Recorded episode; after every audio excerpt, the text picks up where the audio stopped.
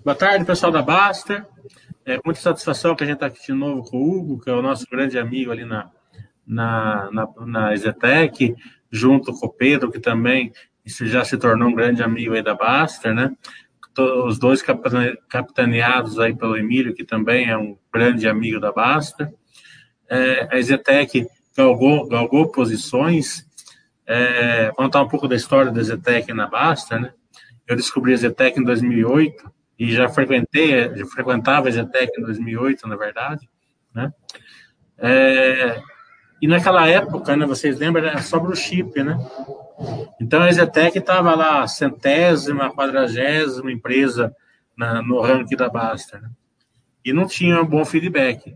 Daí o trabalho que a gente veio fazendo junto com, com a RI da, da, da empresa e também galgado aí na qualidade da empresa, que sem a qualidade da empresa não teria como fazer isso, né? a Zetec foi galgando posições ali no ranking da Baster, e hoje aí ela é uma top 5 aí é, no coração do, do, do, dos basterianos, né? é, e até por isso tem uma grande demanda aí, sempre nessa aproximação que vocês o fazem com muita é, tranquilidade aí, dando demonstrações do respeito que a Zetec tem em prol aí dos seus acionistas minoritários. É, antes da gente começar, eu gostaria de falar duas coisas, que a Baster, ela não indica compra nem de venda de ações, a gente só dá material é, adequado aí para vocês estudarem a empresa e, é, e as empresas muito gentilmente fazem esse trabalho de aproximação para vocês terem material de mais qualidade. É, como a gente já fez o chat de é, resultados, a gente vai falar muito pouco de resultados, a gente vai falar muito de futuro. Né? É, então, é sempre aquela regrinha, né? O que for falado aqui não quer dizer que seja uma certeza que vai acontecer no futuro. É, condições de mercado podem fazer com que isso não se concretize. A gente tem um bom exemplo da pandemia, né? É, que pode afetar aí é, as estratégias e os planos do Zetec no curto e médio prazo. Então, boa noite, Pedro, boa noite, Hugo. É um prazer é, tê-lo vocês aqui. Fique à vontade para vocês é, falarem com o pessoal da Basta. Mili, eu agradeço demais essas palavras gentis. Você sabe que para o lado de cá é sempre uma honra fazer parte desse call com vocês, que já virou tradicional ao ponto de ter a própria tela de background aqui, já, já customizada em oficial. É, você sabe que para a gente é sempre uma oportunidade muito, muito boa, muito clara, muito transparente da gente colocar aqui em, em panos limpos o que, que a gente está vivendo, trazer um pouco do qualitativo, do que, que de, de como que anda a estratégia, de como que anda a cabeça, a temperatura aqui do mercado na ponta. É, e você sabe que é, é a, a, esse no, esses nossos últimos calls tiveram até uma, uma utilidade prática aqui para o RI, é, porque foi tão completo e foi tão telegráfico ali nos temas que importavam, que a gente se deu ao trabalho de fazer uma minutagem de todos os temas que foram discutidos no call, e aí sempre que algum investidor pessoa física perguntar, trazia alguma dúvida, alguma pergunta que tinha sido endereçado naquele call, a gente já devolvia ali com, com um encaminhamento ali para o link da Baster para talvez devolver aí um pouco do, do prestígio que vocês sempre deram para a gente, Mili. Também quero aproveitar aqui, gente, e agradecer a todos os acionistas, pessoas físicas, investidores em geral que estão assistindo a gente. É, lembrando que o RI da Zetec, está sempre a postos aqui para estar tá junto de vocês, para tirar as dúvidas, sanar sempre da maneira que possível, ouvir os feedbacks, os comentários de vocês. Por isso, qualquer pergunta, qualquer comentário que a gente não consiga atender devido ao tempo ou talvez a escassez de informação presente, uh, pode mandar para a gente no nosso ri.exetec.com.br que a gente prontamente vai estar atendendo cada e-mail que chegar para a gente. É isso aí. Hugo, vamos fazer uma passando somente do. Não precisa fazer do quarto trimestre, vamos fazer do ano inteiro de 2020. O que vocês pensaram né? E o que, que vocês entregaram efetivamente? E claro que a gente até sabe o motivo do que vocês não conseguiram entregar, o que foi, o, porquê que foi, né? É, então, vamos fazer um apanhado geral aí, só para é, ilustrar aí o começo da nossa live. Perfeito, Mili. E a partir dessa, dessa tua deixa, eu até montei aqui um roteirinho bem, bem pontual de uma série de assuntos que eu, que eu vou mencionar aqui brevemente, mas é lógico, fiquem à vontade para, na, na, parte aqui de, de perguntas e respostas, aprofundar em qualquer um deles. Mas, olhando para o ano de 2020, é, vocês sabem que, que no, no, segundo trimestre a gente viveu um momento de, de absoluto desamparo, né? foi um trimestre em que o chão caiu, e que, e, e que indicava que a gente estaria vivendo uma verdadeira calamidade do ponto de vista financeiro também, né? além da, da social e sanitária. Mas a realidade é que o ano fechou de forma extraordinária, dado aquilo que a gente viveu. Basta dizer que acho que o, o, a epítome disso, né, o, o, exemplo mais claro disso, é que a gente entregou um lucro líquido em 2020 de 405 milhões de, de reais. E mesmo no quarto trimestre, trazendo aqui só para, para essa realidade mais presente, 140 milhões. Tanto o lucro líquido anual quanto trimestral foram efetivamente recorde desde é, é, de, de, todos os últimos anos, desde 2015. Né?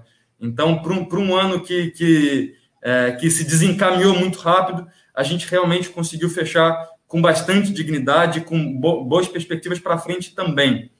É, olhando para trás, basta, é, é, basta ver que lançamos um BI 200 de VGV, de, de lançamentos residenciais, VGV aqui é valor geral de venda, foi 1 bi e 200 de valor de venda, é, o que é pouco porque, porque a gente pretende lançar em 2021, mas é muito se você levar em consideração que foram somente dois trimestres que a gente teve de tempo hábil para fazer essa, esses lançamentos acontecerem. E, por outro lado, a gente teve também 1 bilhão e 200 de vendas líquidas que a gente fez ao longo de 2020. Ou seja, é, num ano que ainda marca é, o início de um, de, um, de, um, de um super ciclo que a gente projeta para esses próximos anos, é, a gente começa sem ter qualquer formação de estoque, né? qualquer formação líquida de estoque. O que a gente lançou, a gente foi, foi capaz de vender ainda ao longo do ano. É, e, e, eu mencionei aqui o, o, o que foi para trás, mas olhando para frente, a intenção é acelerar lançamentos, e aí vocês sabem que a gente já tinha emitido um guidance de lançamentos que a gente chegou a discutir no último call.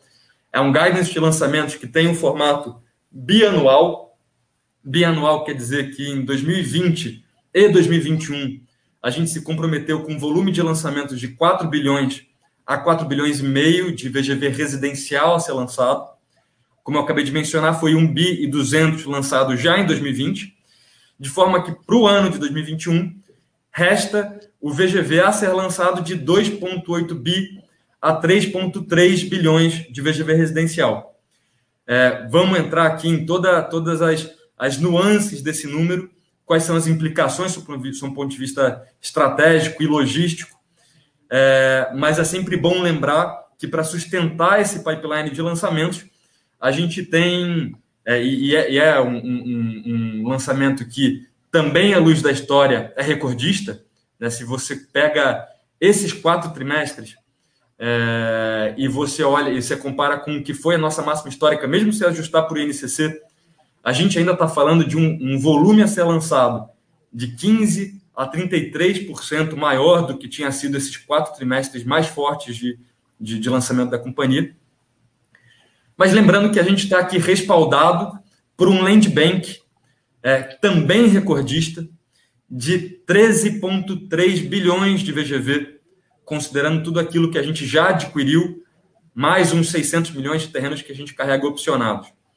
Ou seja, 13,3 bi, se eu olho até, se eu faço até o recorte daquilo que é residencial somente, para conversar com guidance, a gente está falando de mais de 9 bilhões e meio de VGV disponível. Isso é concretamente pelo menos três vezes o ponto médio do, do guidance de lançamento que resta para 2021. Né? Então, é um, é, um, é um ano que a gente entra com muita matéria-prima, né? E a gente e, e muita matéria-prima fresca, inclusive, de coisas que a gente conseguiu comprar se fazendo valer de um ano que, é, por mais que trouxe oportunidades, também trouxe é, é, desafios para vários terrenistas, terrenistas que até então nunca vieram ao mercado com seus ativos. né, muito, muito marujo de primeira viagem, gente que é, possivelmente até herdou é, o terreno da família, mas perdeu renda por conta do isolamento social e acabou precisando monetizar esse ativo. E é, e é bem tradicional, isso aqui é uma, é, é uma consideração um pouco mais estratégica de modelo de negócio. É, é bem tradicional que nesse tipo de cenário, uma companhia como a Exetec acabe tendo um, um acesso privilegiado a essas oportunidades de aquisições que aparecem, porque ela é uma companhia que traz um renome, que traz um, uma posição de caixa que permite via socorro de um terrenista que precisa de, uma, de um aporte emergencial. É, um, um, você sabe que para um terrenista profissional, né, olhando aqui para o terrenista mais tradicional, ele, no, diante do mercado aquecido, ele vai querer permuta, ele vai querer fazer é, uma participação sobre o negócio, que é uma forma dele conseguir também surfar uma perspectiva de crescimento de preço, olhando adiante. Mas a realidade é que esses terrenistas que, que se fizeram disponíveis em 2020, eles foram terrenistas, é, como eu disse, que não tinham essa cabeça. É, a gente, então, é, para a Exetec, a gente consegue ter um, um ter um é, ser o, o, primeiro a trazer essa oportunidade para a, a, a bidar com esses terrenistas. É, com isso, só acho que a gente chega num marco legal, num, num marco interessante, que é que efetivamente, aqui ao final de 2020, a gente cumpriu, a gente cumpriu em definitivo o mandato que a gente foi dado no follow-on de 2019. Né? Vocês que nos, é, vocês que nos acompanham de perto sabem que a gente tinha levantado quase um bilhão de, de caixa em setembro de 2019, e esse caixa tinha sido mandatado para aquisição de terreno. E ao longo dessas aquisições que fizemos desde então, principalmente já com a pandemia em 2020, a gente cumpriu com esse bilhão de caixa destinado a aquisições de terrenos. Então, isso dá bastante matéria-prima para a gente pensar nesse super ciclo que está se, tá se desenhando. É, é lógico que para a gente cumprir com esse guidance, eu tenho certeza que vocês não vão me deixar passar sem responder essa pergunta. Tem desafios operacionais que estão embutidos no ano de 2021 ainda. É lógico que parte do desafio é esse que a gente está vivendo à data de hoje, que é a fase vermelha da pandemia que inibe a abertura de plantão de lançamento. Quando você não tem plantão, você tem uma dificuldade, é, uma dificuldade logística de você conseguir é, até motivar o cliente a se comprometer com aquela aquisição mais, mais pesada, né? É, Para ele, naturalmente, é um, é um, é, é um, um compromisso de longuíssimo prazo, então ele sempre vai preferir esperar mais um mês, esperar um mês e meio, que seja, para que ele consiga visitar presencialmente. Imagina, para a unidade de estoque pronta, a unidade já está lá. Ele não, não vai querer comprar sem poder ter o, o, sem poder visitar primeiro. Então é lógico que esse momento ele traz um é, ele traz um pênalti do ponto de vista logístico é, e, e acanha aqui do ponto de vista de lançamento, mas ainda assim a gente a gente olhando para a demanda aqui na ponta é uma demanda que ela é muito, é, é, é, ela traz alguns sinais, mesmo agora na bandeira vermelha, eu vou guardar para falar mais disso adiante, para não perder aqui o fio do raciocínio, mas traz alguns sinais interessantes de, de que existe uma luz no fim do túnel, essa confiança do consumidor está se reconstituindo. Então, com isso, a gente se prepara de forma bem contundente, de bem assertiva, é, já enfileirando aqui os projetos que a gente tem por lançar com um plantão de lançamento de pé, é, já com uma base de projetos é, aprovados pela prefeitura. Vocês sabem que essa foi uma variável que engargalou lançamentos ao longo dos últimos nove meses, mas que a gente já tem uma massa crítica aqui de projetos aprovados à data de hoje. Então a gente se prepara para, é, tão logo for viável, a gente já fazer, já, já buscar até mesmo essa demanda represada, né? Lembra que quando você passa, da, da mesma forma que foi no, no terceiro trimestre de 2020, a gente veio de um período em que o mercado ficou estacionado. Quando você voltou a lançar, essa demanda se, se retomou em V, né? porque você tinha uma demanda fresca ali de leads muito ainda bastante aquecidos, o corretor procurando trabalho sem ter, sem ter produto na prateleira. E é mais ou menos o momento que a gente está vivendo agora, na saída dessa fase vermelha da, da, da pandemia. É, a gente tem, é, é, quem, quem, quem viu a coletiva do, do Dória, do governo do Estado, é, na, é, hoje de tarde, viu que ele não, é, não se pronunciou em relação a qualquer postergação do prazo do fim da, da fase vermelha, o que quer dizer que, aqui tudo indica, no dia 11, a, gente, a partir do dia 11, a gente já consegue ter, voltar a ter plantão de lançamento, e aí a intenção é fazer valer esse guidance.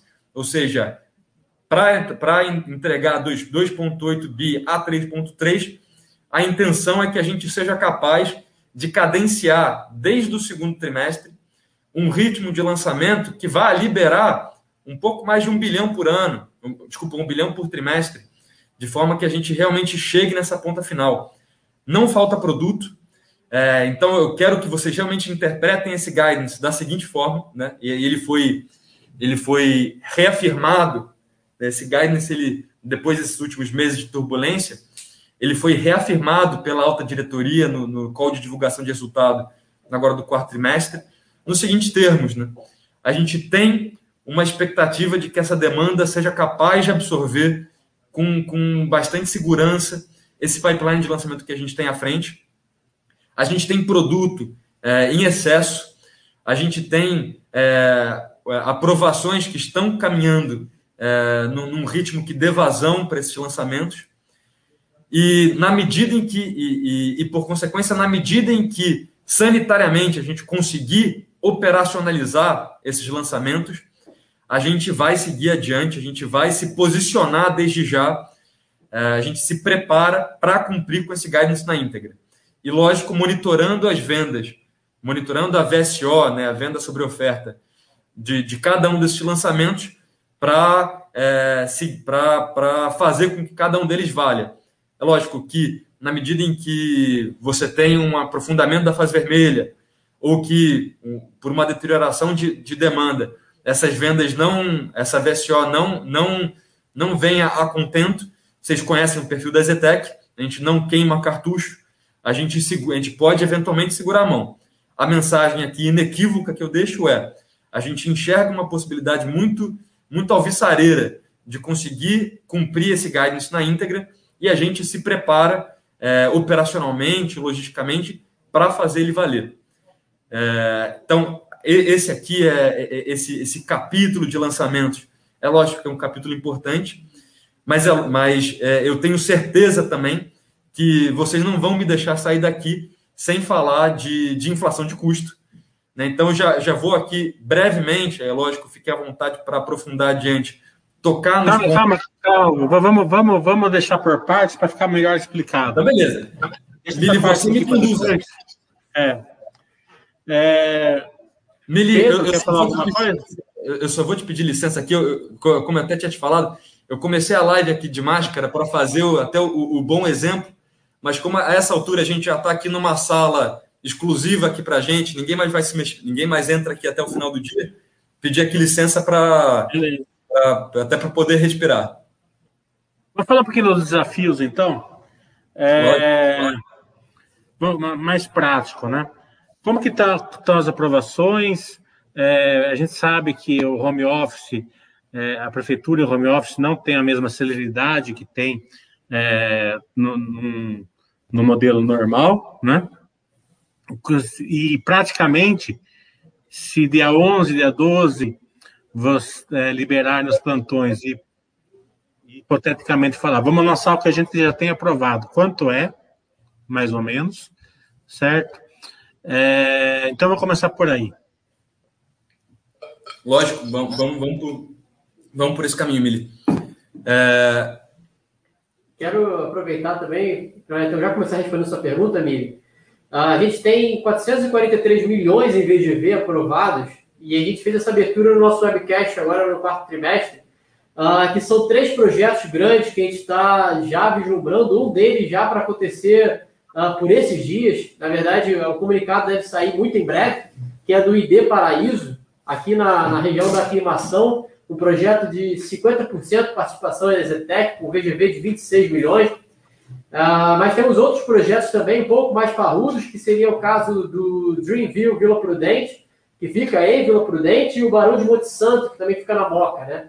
Esses três projetos que já estão aprovados e nós estamos apenas uh, estudando a melhor forma de realizar e conseguir aproveitar o lançamento, você sabe muito bem, quem acompanha o, o mercado imobiliário sabe que o lançamento é um momento crucial para o desempenho de vendas dos projetos.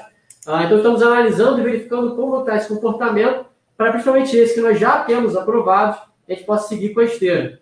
Fora isso, nós temos outros projetos também, que eu acho que o Hugo pode também aproveitar para poder dar, a, falar um pouco mais deles, que temos para poder pleitear ao longo desse segundo trimestre de 2021.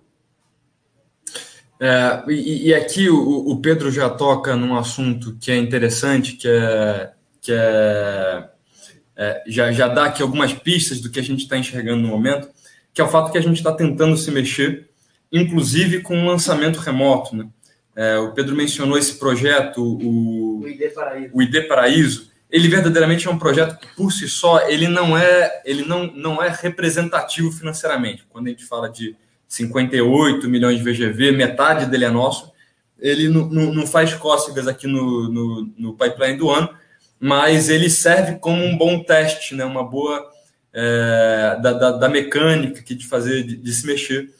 É, e, e, é, e, e, bem, e bem encaminhado. Né? A verdade é que a gente começa essas vendas agora, nesse último fim de semana, e, e, e, e, com, e com indicações surpreendentes assim, de, de, de, de adesão por parte de investidor. Né? Aqui, é, a, a, a, acho que olhando até, é, muito embora a demanda desse, dessa fase vermelha ela tenha sofrido, né, a performance de vendas tenha sofrido por conta da, da, da do fechamento dos plantões, é, você ainda teve nessas últimas duas semanas um salto de atenção por parte dos investidores. Né? A gente vê isso, por exemplo, na demanda do Park da cidade, né, que, que vendeu 17 milhões aí ao longo de, dessas duas semanas. A gente vê isso também na, na atenção que a gente recebeu nesse De Paraíso, o que nos sugere que para o cliente que está vivendo esse momento de, de, de calamidade, do ponto de vista social e sanitário, entende que num futuro bastante previsível, é, vindo a vacina, ele, ele, a gente entra num outro cenário, e aí essa confiança de consumidor ela, ela volta a existir com um pouco mais de, de robustez. Né? É, e, enfim, é, mais do que, é, talvez até importante reforçar aqui, que nesse momento de demanda represada, né, nesse momento em que no primeiro trimestre você não teve qualquer lançamento significativo, você vê, por exemplo, o Cirela, que quebrou recorde em 2020 com lançamento no terceiro, no quarto trimestre. No primeiro trimestre de 21, ela não lançou nada. Né? É, então, é um momento onde é importante a gente estar em movimento, é importante a gente manter as engrenagens comerciais girando, trazer o corretor para perto da gente, porque a gente quer ser capaz de se mexer rápido para conseguir pegar essa primeira onda de demanda fresca represada ao longo desses últimos meses, é, no, no, no, ano que, como um todo, tem uma demanda estruturalmente muito convidativa, né, mas que também vai ter bastante gente querendo lançar é, o que conseguir nesse, nesses próximos três trimestres. Né? É, a gente já falou um pouco da, da, oferta, vamos falar um pouco da, da demanda. Né? É, o mercado olha de um jeito, as construtoras, né? eu não concordo praticamente em nada como o mercado está olhando. Né? Essa questão da subida da taxa de juros, né? É, porque a construtora hoje ela tem um, um, um funding que ela nunca teve, né? que é um cupom de 4 mais, mais a poupança. Né? Essa elevação da taxa de juros, ela, ela, ela, vai afetar muito pouco esse funding das construtoras, né? se for preservado. Né? Porque ela continua aí com cupom de 4, é o que, é o que, tá, é o que aconteceu, pelo menos, na, nessa subida da Selic, o cupom não mudou. Né? É claro que a poupança vai, vai ser um pouquinho mais onerosa, mas você comprar é, uma, um imóvel no Brasil é, com indicador da poupança, sendo que o custo, que, que, o, que o seu bem, ele está sendo majorizado pelo, pelo mercado, é, é, uma, é uma oportunidade ímpar, na minha opinião. Né? Então, quem puder comprar na minha cabeça, acho que vai, vai para as compras. Eu acho que é essa oferta que vocês estão enxergando, né? Que o mercado, por algum motivo, não está enxergando. É, então, eu gostaria de, de, de é, focar nesse funding que vocês têm, se é isso mesmo a minha análise está certa, é, e se, é, se esse cupom não mudou realmente com a, com a elevação da taxa de juros, continua o mesmo cupom, só mudou a taxa da poupança.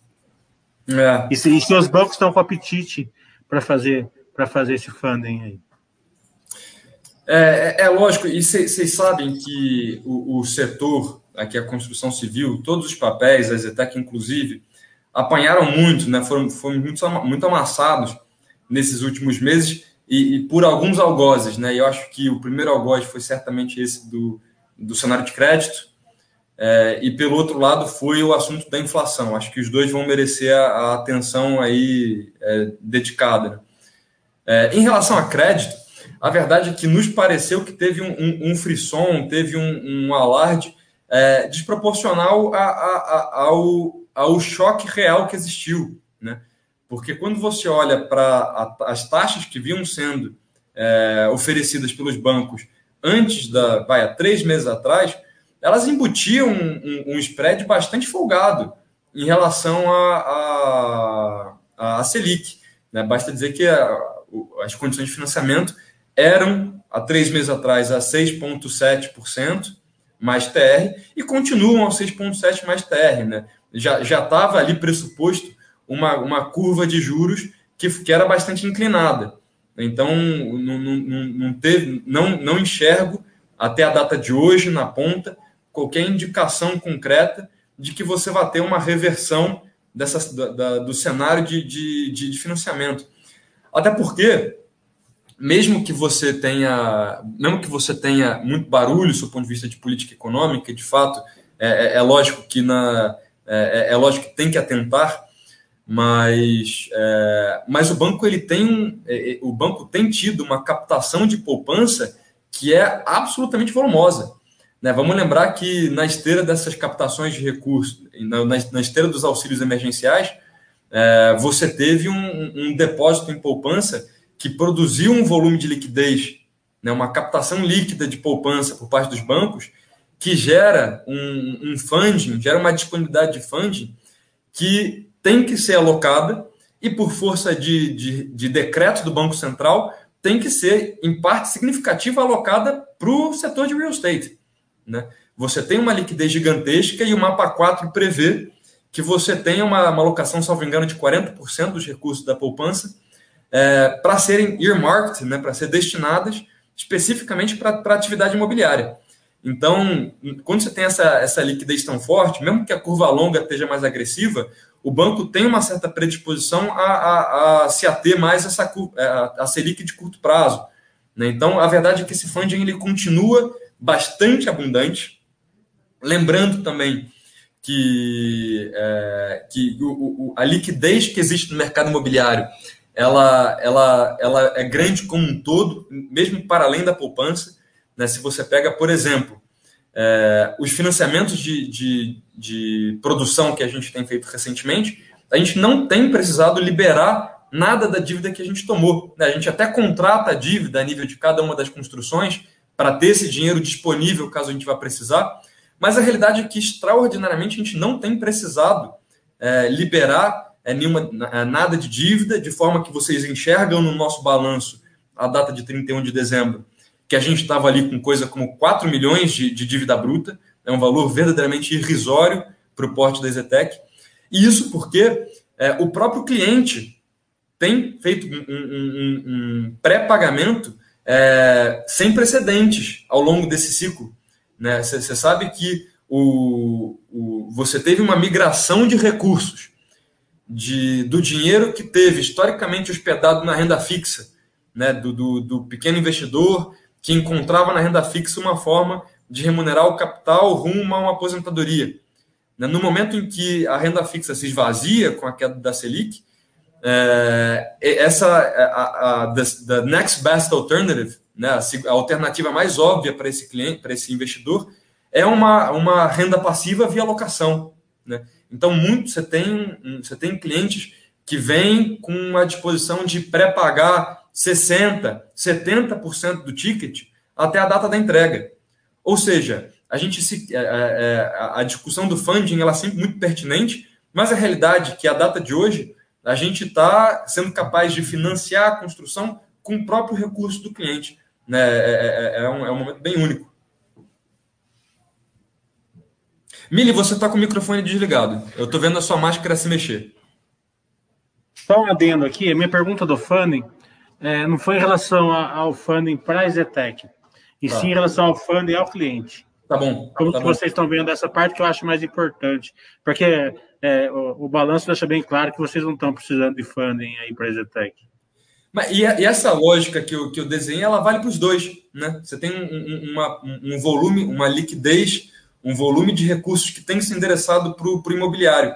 E na ausência da pessoa jurídica, né, na ausência de, do financiamento à construção, porque o próprio cliente está pagando por isso, o banco se vê é, é, na necessidade de destinar isso para a pessoa física. Então, isso alivia, é, é, esses dois assuntos se conversam. Né? É, isso é, atenua aí qualquer preocupação. Uma coisa que eu acho também é legal, Mili, é lembrar que mesmo quando a gente tem esses, essas taxas atreladas à poupança, né, e a perspectiva do salto da Selic, muita gente tem medo né, desse crescimento que ela tem, que ela tem tido, uh, se a gente pega o financiamento do Itaú e extrapolar para um cenário de 5% por aí, ah, a gente ainda está muito longe do que a gente já viu historicamente, que são aqueles financiamentos a 13%, 14%. Né? Uh, ou seja, mesmo que a gente sofra essa escalada da até 5%, a gente vai parar lá pela casa dos 8%, 9%, que ainda é bem abaixo do que era praticado até 2018, 2017, no futuro muito recente. É isso aí. É isso, isso, é, isso é uma realidade. É, e isso, Mili, eu vou, eu vou até puxar aqui, se você me permitir é, vou, vou, reforçar um argumento é, pensando especificamente na média renda, porque você sabe que esse, esse assunto ele é particularmente sensível para a média renda, que é quem depende desse financiamento para conseguir encaixar um affordability, né, encaixar, é, encaixar uma parcela que caiba na renda é, para comprar o apartamento que, que ela deseja, que ela aspira. Uh, a média renda ela é verdadeiramente o, o, a maior fatia do mercado imobiliário de São Paulo. Né? Lógico, você tem mais gente na baixa e você tem mais preço na alta. Mas nessa ponderação volume de, de preço e quantidade, a média renda que hospeda a massa crítica, aqui o lion's share do, do mercado imobiliário paulistano. Só que a verdade é que ao longo desses últimos vários anos, desde 2014, você não teve nenhum lançamento significativo que fosse destinado para essa média renda. Né? a média renda ela basicamente teve que, teve que viver de, de venda de estoque pronto ao longo de 2015, 16, 17. É, então, olhando para esse ciclo que se desenvolve, e a Exetec você sabe que tem um, um, uma, uma expertise super tradicional, até porque a média renda é o nosso berço né, de, de atuação, a gente, se, a gente se tem uma versatilidade adicional, mas a média renda sempre foi o nosso berço. É, a gente tem um pipeline destinado para média renda que, que olhando para frente, pode até ser majoritário, né? pode até ser a maior parte do nosso pipeline. E, e então você tem uma demanda endereçável disponível nessa média renda que se ampliou muito por conta dessas condições de financiamento que estão disponíveis. Né? Lembra que a cada ponto percentual de queda de taxa de financiamento, isso se traduz em 7% de desconto na primeira parcela do cliente, que é o que, é o que vai determinar o, o quanto de renda que ele precisa. Né? É, e, e, a verdade é que você não teve ainda lançamentos num cenário de juros de, de, de, de dígito único. Né? Último os último, a última safra de lançamentos relevante foi é, com, com taxa a double digits, né? dois dígitos. É, então, mesmo que a condição de financiamento esteja disponível agora, você só vai conseguir ativar essa demanda, você só aciona essa demanda endereçável gigantesca no momento que você lança, né? Que você faz uma publicidade, que você gera uma comoção que vai provocar o cliente a reflexão óbvia a essa altura de que um financiamento é, é, é algo que cabe no bolso dele, é uma alternativa viável para ele frente ao aluguel. Então, o, é, é, é, pensando nesse, nesse pipeline de lançamentos, a média renda talvez seja um dos vetores mais estratégicos de crescimento, a principal avenida de oportunidade, até porque é também o lugar onde você tem menos concorrência. Né? A concorrência na média renda é muito menos estruturada, né? ela, é, é, ela não é do player que tem, tem acesso ao mercado de capitais, ela não é composta de player que vai fazer, vai, vai, vai ter aporte de private equity estrangeiro. A, a, o player de média renda, é, que domina a maior parte do market share, ele é aquele cara que lança uma, duas torres por ano e que vai precisar vender essas torres antes de comprar terreno para crescer organicamente. Então, ali talvez seja para um player como a Zetec, que tem um diferencial de execução, de colocar é, projeto grande, com economia de escala na praça, talvez esse seja, seja uma peça-chave. Né? Você sabe que os, os, concorrentes de peixe grande jogaram na média renda no passado, PDG, Gafisa, são players que não conseguiram garantir a, a execução, a coordenação de obra mesmo, e, e hoje são gatos escaldados. Né? Acho que aqui é, é, é, uma avenida ampla e que a gente corre sozinho. Né?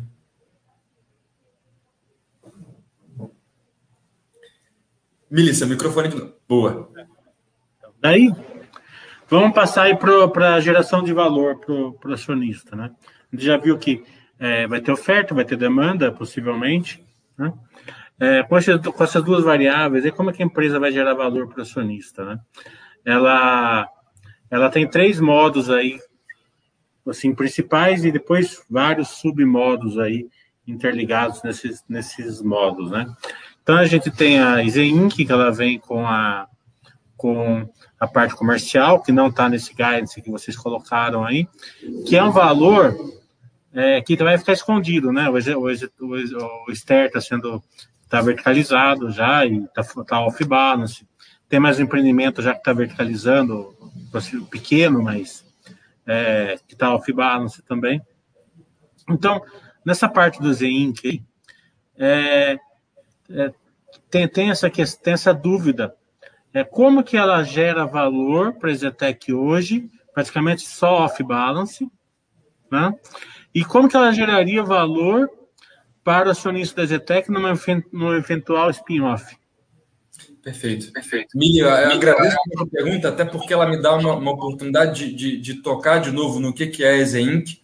É sempre importante reforçar. É, a EZE Inc. ela é um, uma subsidiária da Zetec, a data de hoje é uma subsidiária da Zetec. É, é o nosso braço de incorporações para imóveis comerciais.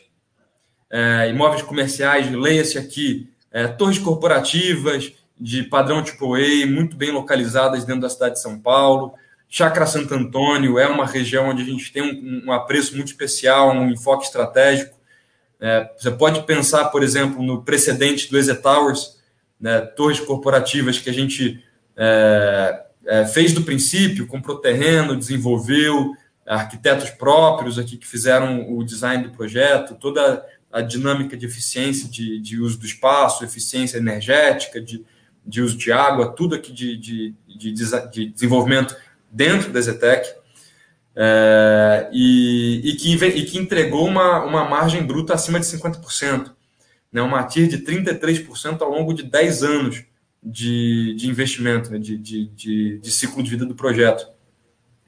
É, então, a EZINC é, um, é, é, é o nosso veículo que se debruça sobre essa frente de atuação, com uma perspectiva de fazer toda a, a, a cadeia de geração de valor, desde a aquisição do terreno, desenvolvimento, construção, debruçada na mesma estrutura da Exetec, só que com uma perna adicional no processo, que é uma perna muito óbvia, na verdade, para você trazer para dentro, que é a perna de, de, de você conseguir segurar aquele ativo por mais tempo, remunerar ele na locação de forma no, no, no Inter antes de você fazer a venda.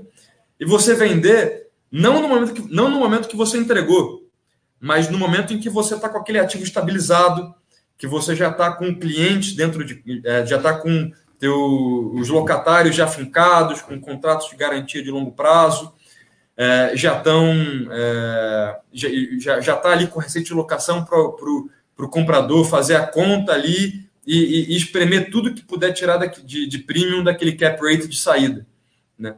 É, então, e é lógico, essa, essa perna final é óbvia, eu digo que é óbvia porque a parte difícil do trabalho é lógico que ela está na, na, na, na, na identificação do terreno, no desenvolvimento, na, na, na, na, condução de uma engenharia peso pesado, e é tudo aquilo que a Zetec já faz com muita expertise.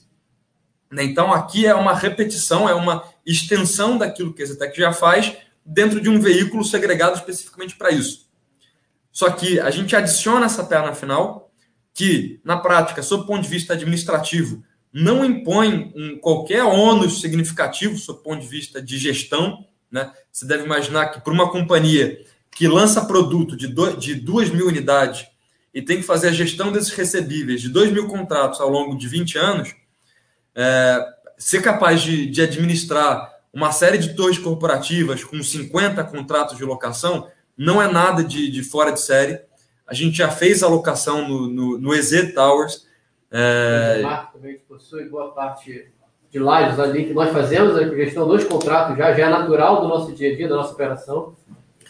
E é, essa parte de gestão predial ela não é ostensiva, é, é uma forma de você conseguir introduzir um elemento de receita passiva, né, de remuneração passiva, de médio e longo prazo, é, dentro de uma mesma estrutura, e, e onde você consegue verdadeiramente ter uma escalabilidade, que é muito fácil. Né? Você, enquanto você, se você segura aquele ativo por seis anos e a cada ano você origina 50, 60, 70 mil metros de novas áreas, é, você, você chega rapidamente num portfólio de 500 mil metros de sob gestão. Hoje, a data de hoje, é importante fazer esse recorte. Se você olha para a Exeinc, é, as is, né, no, no, que inclusive a gente já faz uma divulgação de resultado apartada para a Exeinc, vocês conseguem ver é, como é, é, entra como um anexo no earnings release da Ezetec e no site da Exeinc é, por si só. É, hoje a Exeinc é composta por é, dois ativos operacionais que são pouco expressivos à luz da companhia, é, mas principalmente sete, cante sete projetos, são terrenos em desenvolvimento ou em fase inicial de, de canteiro de obra, é, e é importante reforçar que hoje eles são só, hoje a Exenc só faz desenvolvimentos, ela ainda não está exposta à locação, o que quer dizer que a gente passa incólume desse processo, desse, desse, desse, é, desse período turbulento, em que o home office induziu uma, toda uma discussão sobre qual que é o tamanho da vacância que pode vir. É, então a gente não está exposto a isso a gente passa a entregar esses ativos, começando pelo Ster Towers, né, que é o, é, é o follow-up do EZ Towers, né, a, é a réplica daquele modelo de projeto. A gente entrega no final de 2022 e aí passa a entregar esses 190 mil metros de área locável que a gente tem sobre desenvolvimento. A gente passa a entregar a partir de 2000, do final de 2022.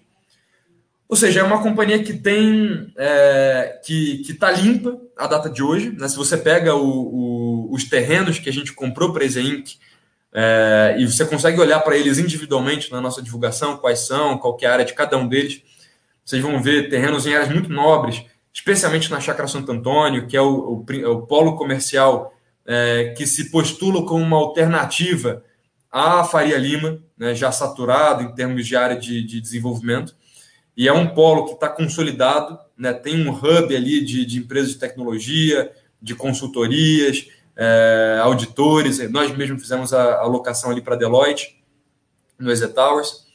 É, então, é, ali temos também ativos em, em Moema, menores, um, um, outro também pequeno em Pinheiros, é, um pequeno também no Brooklyn, mas como um todo, é, é, é, um, é um pipeline que entra limpo, já inteiramente pago, o único que falta fazer qualquer, que ainda tem algum passivo de terrenos a pagar, já está com caixa correspondente dentro da Zenc para suprir, suprir com, esse, com, esses, com, esse, com, esse, com essa dívida. É, e que de verdade tem oportunidade. Né? Num momento como esse de, de, de turbulência, vocês, vocês, lembram que eu acabei de falar para vocês que a Exetec conseguiu achar uma série de oportunidades interessantes por conta de terrenistas estressados, perderam renda por conta da pandemia, ativos que nunca tiveram à disposição do mercado, agora estão buscando comprador. É, essa lógica vale também para o corporativo. Né? E seria um ponto de entrada curioso, seria um ponto de entrada interessante, já que, é, já que você tem os nossos players, é, os, os peers, que estão expostos a esse frisson todo de hoje em dia, ficam um pouco mais acanhados, naturalmente, e, e, e seria, é, seria um ponto legal. E é lógico, é, vocês, vocês devem ter acompanhado que a gente chegou a estruturar uma oferta para a Inc., a gente chegou a colocar de pé o case para fazer o IPO da Inc. lá em, é, em agosto de 2020. É, aquela época, por uma circunstância do mercado de capitais, a gente não conseguiu viabilizar aquela janela de oportunidade. É, vocês devem ter acompanhado também, foi um momento que tinha muita oferta represada por conta da pandemia, um, um, um próprio mercado de capitais não conseguiu dar vazão no volume de, de ofertas que estava entrando, é, e a gente acabou decidindo por segurar. É, e desde então, é, a opção de fazer esse IPO, ela continua em stand-by. Né? A, gente, é, a, gente deu passos importantes de, na consolidação da Inc. A gente fez é, a gente fez dela uma empresa de capital aberto. Perante a CVM, ela já é uma empresa de capital aberto Série A. E, e a, gente, a gente cogita aqui alternativas de captação de recursos. É lógico que, dentre as opções, a gente tem a, opção de, de, de esperar, né? Acho que a, a, a Exetec não falta liquidez, né? A gente tem um, um, caixa, a gente tem um caixa importante que, que a gente vai reaver quando a gente entregar os projetos que a gente vem lançando. E alternativamente a gente pode até considerar, por exemplo, a venda de uma das torres, né, antecipar a venda de uma das torres, por exemplo, do Star Towers, e com isso você, é, você acelerar as perspectivas de aquisição, seja Zetec, seja para a Inc., para a gente se fazer valer das oportunidades que estão aqui, estão colocadas agora. Né? É, e eu mencionei a Eze Inc., também não quero deixar de mencionar o Fit Casa. Né? É, aqui a, a ela vem é, ela vem se incorporando, ela vem se, se projetando cada vez mais como um grupo de incorporação imobiliária, uma corporação que traz dentro de si braços operacionais é, dedicados para diferentes segmentos, onde a gente é, onde a gente calibra a todo tempo qual é o segmento que mais merece investimentos, que está dando mais oportunidades de retorno. E o Fit Casa tem sido um, um, um veículo interessante. A, a Fit Casa não é só mais uma marca, ela também é, é uma empresa já, uma, uma SA subsidiária, a Exetec, que hospeda todos os nossos projetos dedicados à baixa renda. Né? Então, tudo aquilo que está dentro do Minha Casa Minha Vida ou atual Casa Verde Amarela, é, todos aqueles projetos que estão dentro do HIS ou HMP, que são os programas de incentivo à habitação popular a nível do município aqui de São Paulo, todos eles estão dentro dessa linha Fit Casa. Essa linha Fit Casa, ela, ela é, se, sempre, é, é, sempre acaba é, levantando dúvidas para as pessoas que conhecem uma MRV, conhecem uma tenda e não conseguem compatibilizar isso com a trajetória de uma Exetec. Mas eu queria só esclarecer aqui que a, Ezen, a, a Fit Casa não é uma empresa que está no negócio de fazer é, incorporações em massa no interior, da, no interior do Brasil, lá nos rincões do, do, do Nordeste. Não. Ela é uma empresa que faz incorporações voltadas para a faixa 3 do Minha Casa Minha Vida, ou seja, é, é, é uma linha que muito se aproxima do, do produto que você faz para uma é, que você faz para média renda, né, com alguma se atenua ali um pouco o acabamento, você eventualmente abre mão da vaga de garagem e você estreita ali o, o, o tamanho médio da unidade de forma que você consiga caber dentro do ticket, do, do, do teto do, do, do programa. É, mas na prática é algo muito em linha, do seu ponto de vista de engenharia, com aquilo que a gente sempre fez. É, é, e, e, e, só que os outros desafios que o Minha Casa Minha Vida traz, esses a gente matou no peito. Né? Desafios como é, a parte burocrática de você conseguir fazer a gestão de uma infinidade de contratos, é, auxiliando ali no, no, no repasse na planta para o cliente, né, que é uma burocracia que acontece antes mesmo da, da, da entrega. É, o, o, o, processo de você contratar o financiamento com a Caixa, isso tudo foi um, um, um, um desafio muito fácil de ser superado por uma companhia bem estruturada, com processos organizados, bem consolidada como a Exetec, que tem um vínculo de longo prazo com a Caixa, tem uma, uma relação de parceria. A Caixa foi o principal financiador, é, respondia por coisa como metade do nosso market share de financiamento, é, especialmente quando você pensa na média renda. Né? É, então, é, é, um negócio que a gente entendeu que a gente consegue fazer bem. Né? Passa a ser um recurso disponível para gente, é, a gente pesar mais dependendo do momento do ciclo. Né? A gente tem uma parte do pipeline de 2021 que está debruçado sobre isso, mas verdadeiramente, é, Mili, é, olhando na conjuntura que a gente vive, em que, é, em que a inflação é, é uma preocupação, a inflação é um assunto que tem, que tem, é, é, tem incomodado aqui no curto prazo, a gente deve entrar nesse assunto na sequência. É, o Fit Casa acaba sendo, não tendo tanta prioridade, tendo tanta preferência, porque lá você não tem ainda, você não tem um head importante que você tem nos demais segmentos. Né? Como você está ali quase como um prestador de serviço da Caixa Econômica, a verdade é que a gente, é, a, a, gente é, não, não consegue indexar os recebíveis dessas vendas à inflação como a gente faz nos demais segmentos por força de lei. Né? Então, é, é eu acho que tem essa, essa consideração que tira um pouco do, da, da primazia da, da, do FIT Casa nesse momento. Mas continua sendo um, um uma peça constitutiva aqui da, da, da Exetec, do grupo de incorporação de, de atividades de operações imobiliárias da Exetec.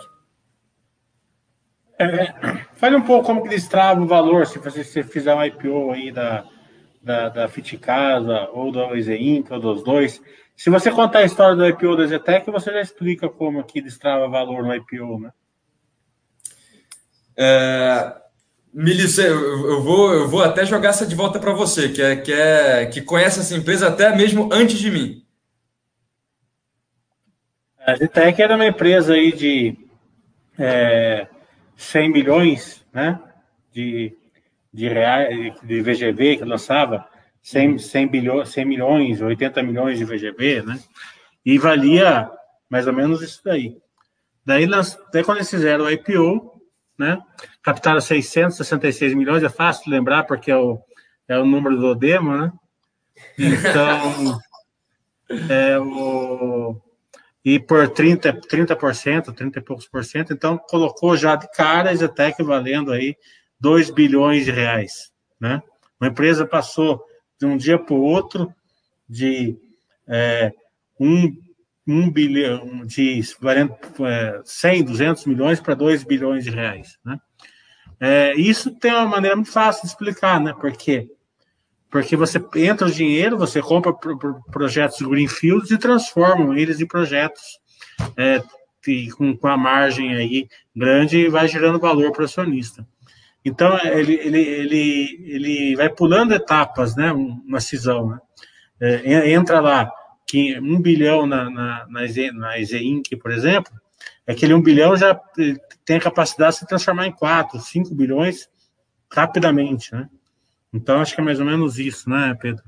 E... É uma coisa que eu aproveitaria para complementar, é, eu vejo muito nos fóruns de debate da Basta, vocês pensam que a gente não está de olho, a gente está de olho em vocês também, é, faz parte do nosso relacionamento com o investidor, é, e dá para ver que muitos têm essa dúvida, né, de como que isso poderia ser favorável para a companhia, né, esse movimento que a gente ventilou no ano passado da EZI.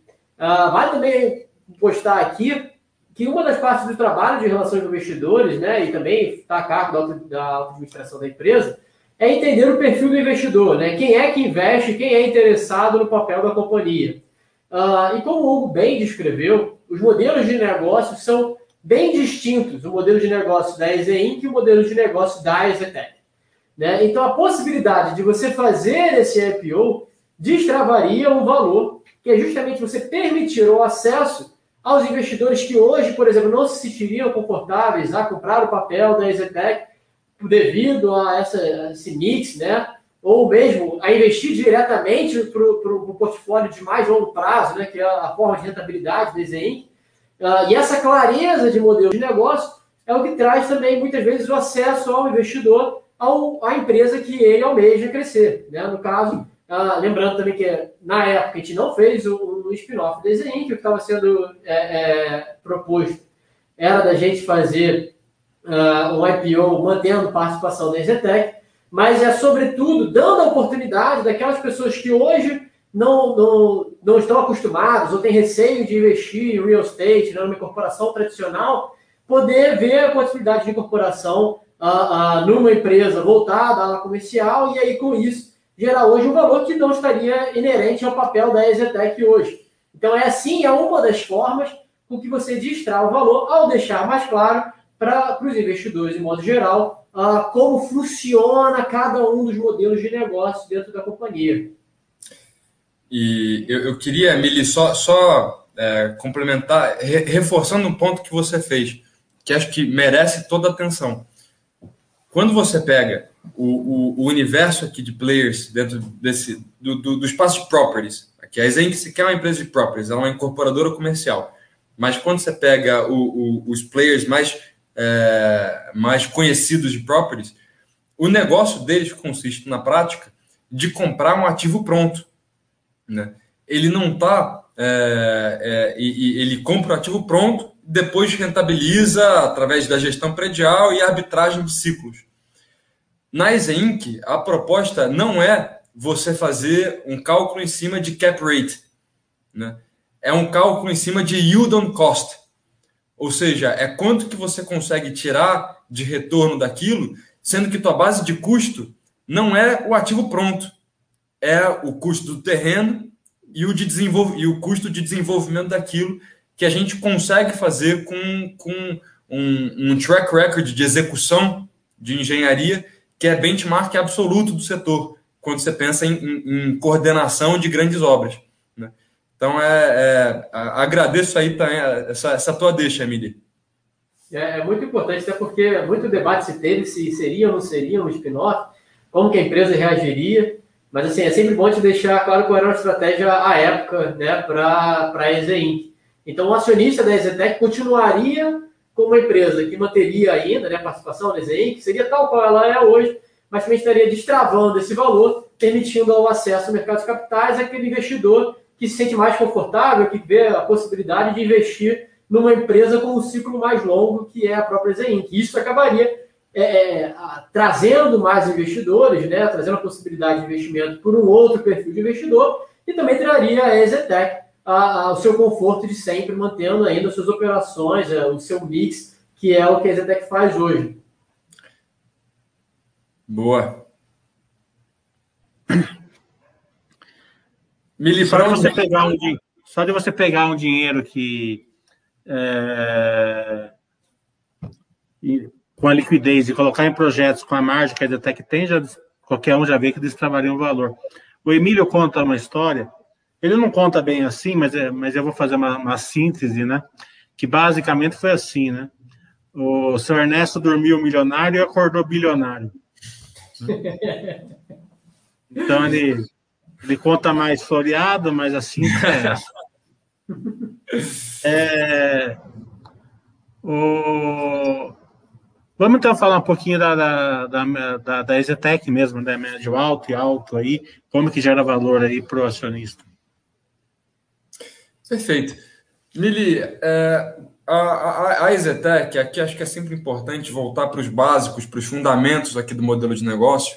Você sabe que é uma, é uma companhia que depois com que, que desenhou uma fórmula, um, uma fórmula voltada para um ativo mais pesado, uma disponibilidade de caixa sempre bastante confortável, é, uma, uma concentração geográfica, uma é, e, e, uma presença familiar na, em toda a condução da, da, administração, que acabou, de certa forma, virando um pouco de, de, de guia de melhores práticas para o setor. Né? Você, você, vê que tantas da, dos players que, que hoje fizeram meia-culpa histórico em relação àquilo que fizeram de, de, estratégias diversas, de se espalhar no Brasil inteiro, de, de crescer extraordinariamente, é, super alavancado. Essa nunca foi a cartilha da Zetec e agora passou a ser, é, de certa forma, o grande consenso do setor. Com a diferença que a Zetec tem é, o, o, um track record, tem uma expertise, tem uma organicidade dentro desse, desse modelo de negócio que vem de uma trajetória de 42 anos de companhia. Né? Quando você pega. É, é, a, a, quando você pensa no modelo da Zetec, sempre importante lembrar, é uma companhia que traz uma disponibilidade, uma disponibilidade de caixa importante, que ela usa, primeiro de tudo, para conseguir é, comprar terreno em caixa, não depender de permuta.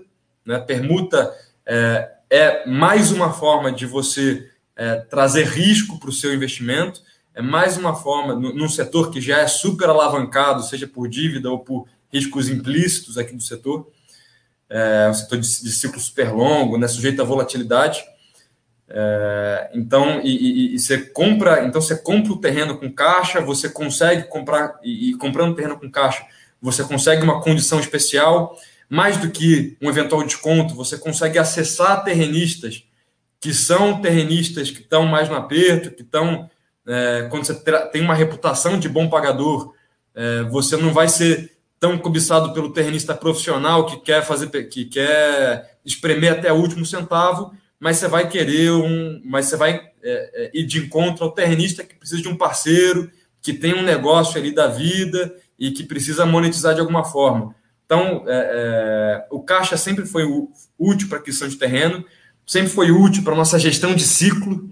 Isso é uma coisa que, que fica clara num momento como esse, é, em que a gente encarou uma pandemia que botou todo mundo no contrapé mas em que a gente conseguiu, ao longo dos meses de, é, de junho, julho, agosto, encher a mão de, de, de terrenos importantes. Né? A gente já fez esse movimento parecido em momentos passados, como, por exemplo, é, em, 2016, quando a gente estava começando a sair daquela última crise, a gente também se é, supriu uma safra importante de terrenos é, no momento em que o terreno estava barato, a gente conseguiu pegar uma safra fresquinha do novo plano diretor da cidade, que tinha ali acabado de aparecer. Então, isso, essa gestão de caixa assim, foi um negócio que jogou muito a favor para a companhia. É uma companhia que ela atua de forma é, verticalmente integrada, então ela participa de todas as, as etapas do processo de produção, é, desde aquisição, desenvolvimento, construção, venda e financiamento. Né? a gente chega, nós mesmos, se fazendo valer de um patrimônio líquido mais robusto, com essa disponibilidade de caixa, é, nós mesmos concedemos financiamento para o cliente. Isso é um ponto que sempre foi importante ao longo da crise, porque nos, aju nos ajudou a escoar, escoar é, venda de estoque no momento que o banco estava mais hesitante, mas que hoje você vê os frutos que a gente colhe dessa, dessa carteira, porque na prática, a gente, a gente constituiu ao longo desses últimos anos uma base de 500 milhões de carteira de recebíveis, é um saldo de, é um saldo de recebíveis vinculado a, a uma taxa de é, IGPDI mais 10, né, é uma taxa relativamente banca frente ao, é, é, relativamente cara frente aos bancos. Então é lógico que agora os bancos já estão é, já já estão retomando seu protagonismo, que, lhe é, que lhes é natural. Né? As originações realmente é, se enxugaram bastante. Mas em 2020, a gente conseguiu remunerar, em cima dessa carteira de alienação fiduciária, um IGPDI de, que, que excedeu 20%, em cima de uma taxa de 10%. Né? Com isso, você teve, em 2020, é, um, um, um resultado financeiro que chegou a corresponder a 40% da margem bruta do ano. Né? É, você teve, salvo engano, no quarto trimestre, a gente chegou a ter um resultado financeiro de, de, de 80 milhões de resultado financeiro no trimestre. Né? Ou seja, é, é, é, tem sido um, um, fruto muito importante dessa, desse modelo de negócio voltado a, a, a que é mais asset heavy, né? com, com, com um ativo mais pesado. É, a gente. E, e, Milho, se, se, você me deixar falar aqui do modelo de negócio da eu vou ao infinito. Se você mas se você quiser virar de marcha, também fique à vontade. Agora, é... vou, vou, falar então da, da, da parte da, da, inflação e por que, que ela acaba gerando margem para a Zetec e não geraria para a Fit Casa, por exemplo. Então, uma coisa que é legal também, acho que mencionar, que o Hugo bem pontuou a nossa carteira de recebíveis, né, e o impacto que ela tem no nosso resultado, é, as pessoas param para poder ver o, o, a DRE da Exetec, e de verdade, é muitas vezes é atrativo, porque possui uma das maiores margens, se não a maior margem bruta do setor, e você vê ela na faixa de 43% ao final do ano, e você pega a margem líquida e ela está 43% também. Né? Às vezes as pessoas não entendem muito como é que pode a margem líquida estar tá igual à margem bruta. Né? Ah, e esse fenômeno ele é justificado, claro, pelo resultado financeiro que é oriundo dessa carteira de alienação fiduciária que a gente faz, que é uma operação da Exetec. Assim, a gente já tem isso há muito tempo, faz parte do modelo de negócio, ah, a Exetec fazer esse financiamento ao cliente e, com isso, colher os frutos ah, desses juros, né, desse financiamento que ela faz. Ah, então, dos 405 milhões que a gente teve de lucro, 170 milhões são derivados justamente da carteira de, dessa carteira de alienação. Uma coisa que é importante é que, então, o resultado de 2020, ele, teve, ele foi muito agraciado com a, o resultado com o operacional financeiro da companhia. Né? E é importante ressaltar aqui que já 2021 é, a gente vai ter a evolução dos nossos projetos de obra. A maioria dos nossos canteiros hoje se encontram, é, ou até o final do ano passado, se encontravam no início do período de construção, o que faz com que uh, o reconhecimento da receita seja feito a posteriori. Né? Ou seja, esse ano, com o foco né, em lançamentos, de, mais lançamentos, e principalmente no desenvolvimento dos canteiros que nós lançamos em 2019 e 2020, nós vamos ter um reconhecimento maior de resultado operacional na companhia. Né? Ou seja, para quem viu esse forte efeito financeiro de 2020, pode esperar que 2021 já vai ser um ano que vai estar muito bem ancorado operacionalmente, devido à evolução do nosso próprio canteiro de obra. É, eu, tô, eu, tô, eu tô surpreendido que até essa altura o Mili não nos pediu para explicar o que, que é o POC. é... Na verdade, eu nem vou pedir, porque eu já expliquei para todo mundo. o pessoal da, da, da, da Basta conhece muito bem o que é o POC. Aliás, até porque eu já fiz um vídeo com você somente sobre isso. É verdade, é verdade. Isso Se é verdade. quiser, é só ver o vídeo. Né? A, a, ideia do vídeo é essa, né? Você poder passar é, o vídeo.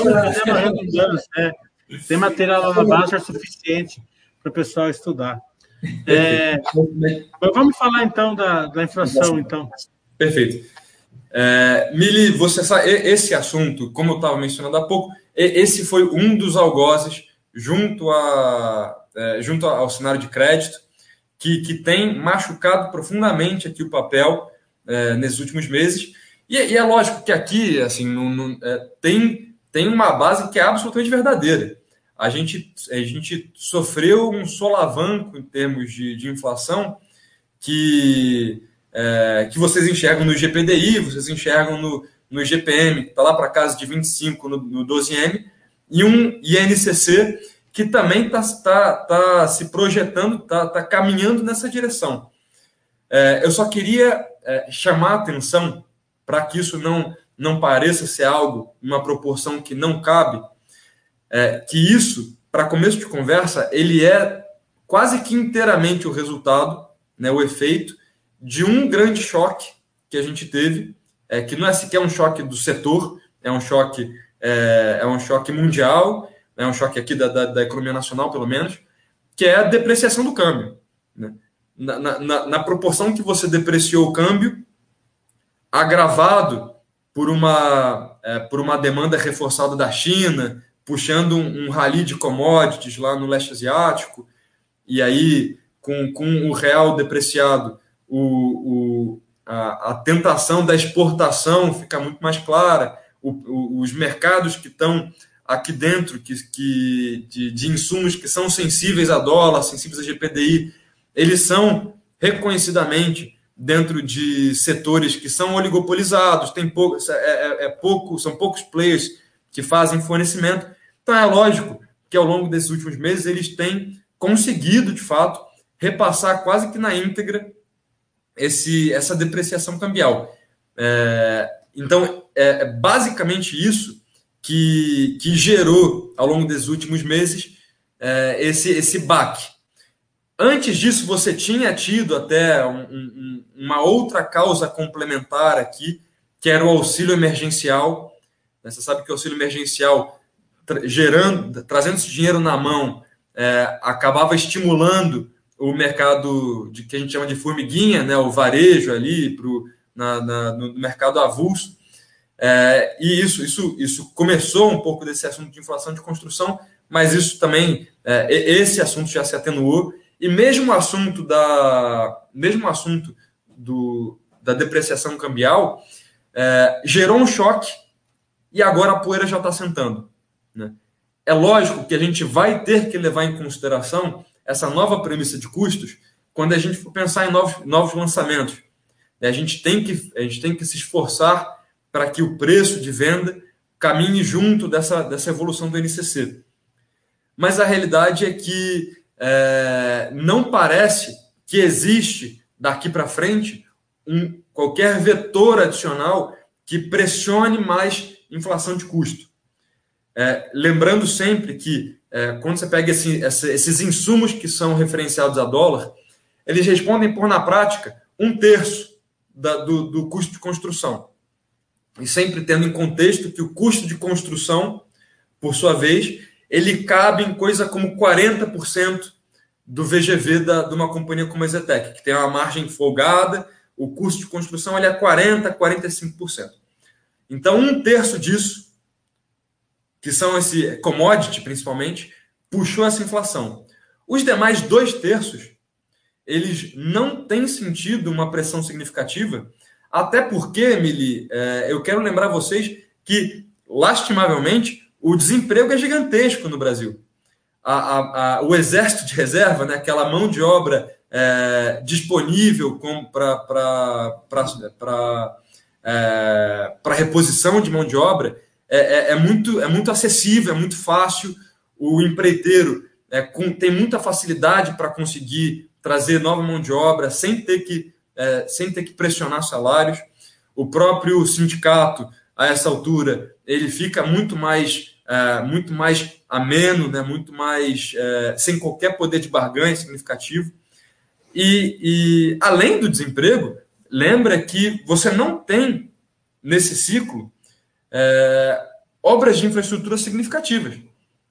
No ciclo passado, você pega o boom lá de 2011 2013, até 2013, você teve o, grandes obras de, de, infraestrutura oriundas de investimento público, como um dos principais vetores de pressão para salário, para aço.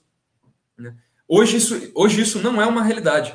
Né? Hoje, mão de obra, é, é, mão de obra, mas como um todo, esses dois terços da cesta de insumo está bastante folgado e, e, e, e, com perspectiva de continuar folgado ao longo de 21. Né? Continuar folgado ao longo da primeira parte de 2022.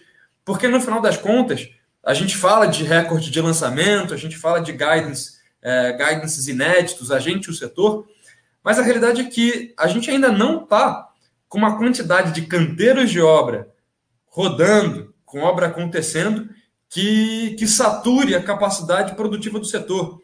Né? Você ainda tem fatores de produção ociosos dentro do setor, dentro do setor de, de, de construção civil. Né? É, basta dizer que a Exetec hoje tem 21 canteiros de obras ativos. Na nossa máxima histórica foram 38. Né? É, isso é um, é um, microcosmo do setor. Né? a gente lançou de forma muito passada, muito intermitente ao longo dos últimos três anos.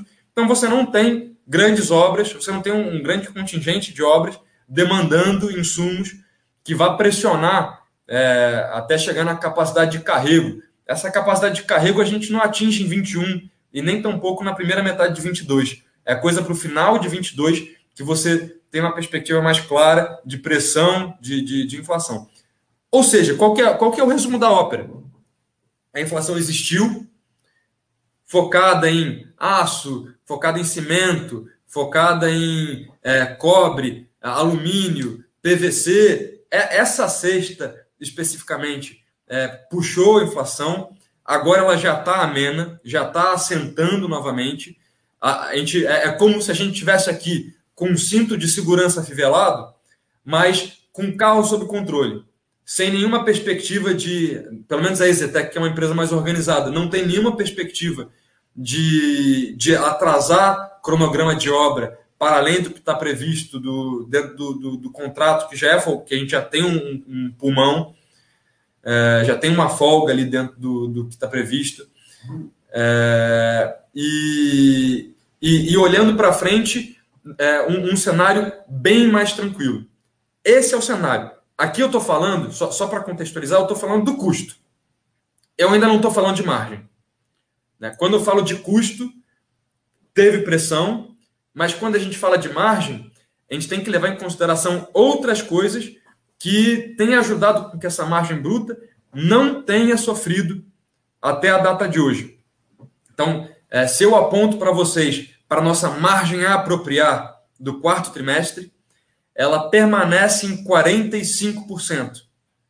No mesmo nível que estava no terceiro, um pouco maior do que estava no, terceiro, no segundo, um pouco maior do que estava no primeiro. Essa margem a apropriar, que na prática ela mostra tudo aquilo que eu ainda tenho para reconhecer dos projetos que eu já vendi, né, tudo aquilo que não foi contabilizado pelo POC, é, aquilo tá é, e, e, por consequência serve como um proxy bastante importante da, da margem bruta que você vai reconhecer daqui para frente, ela continua em 45%.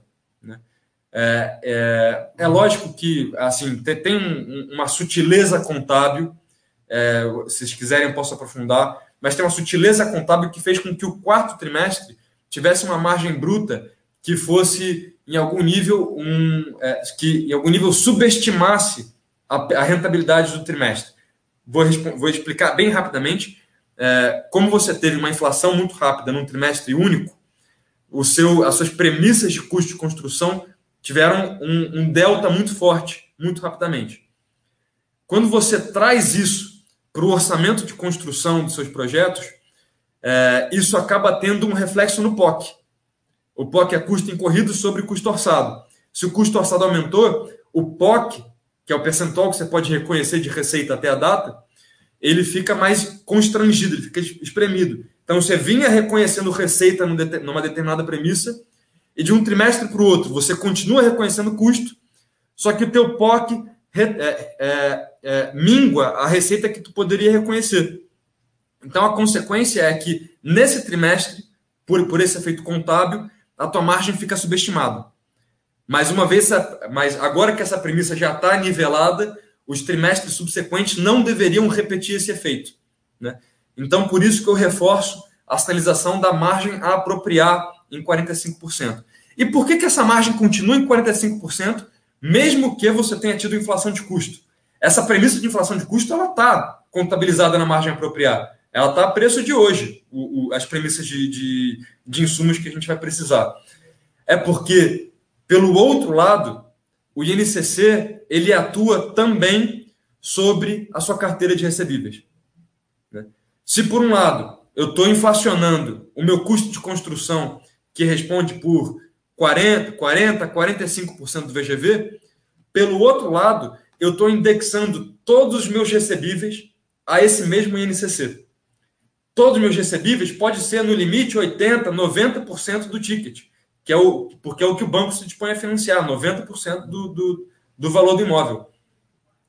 Então, é, é, lembrando, é, por força de lei, todos os contratos de recebíveis de unidades vendidas antes da entrega das chaves, antes da, da conclusão da emissão da BITSE, elas são indexadas por INCC. Né? Então, só, só para vocês terem uma noção de magnitude, hoje, no, no, no, recorte do quarto trimestre, a gente tinha coisa como é, 500 milhões de orçamento de construção para ser incorrido dentro das nossas unidades vendidas, mas a gente tinha, do outro lado, 570 milhões de recebíveis não performados, ou seja, de obras não concluídas, referente a essas mesmas unidades. Ou seja, o INCC incidiu sobre os dois e como, e como um é maior que o outro, você acaba tendo até é, um, um, ganho de margem em termos relativos é, ao longo de um período de, de NCC persistente. É, e, e, isso eu estou falando agora, mas imagina quando essas obras estiverem próximas da conclusão. Você vai ter um custo a incorrer pequeno, porque a obra está prestes a terminar, mais um, um, um saldo de recebíveis que é 70%, 60% do ticket. Então, na medida em que você tem o INCC incidindo persistentemente sobre o saldo de recebíveis, ao longo da vida útil de um projeto, você a Exetec já isso não estou inventando nada. A gente já entregou no passado um ganho de margem bruta na casa de 3 a 4 pontos percentuais decorrente unitariamente da, da incidência do INCC.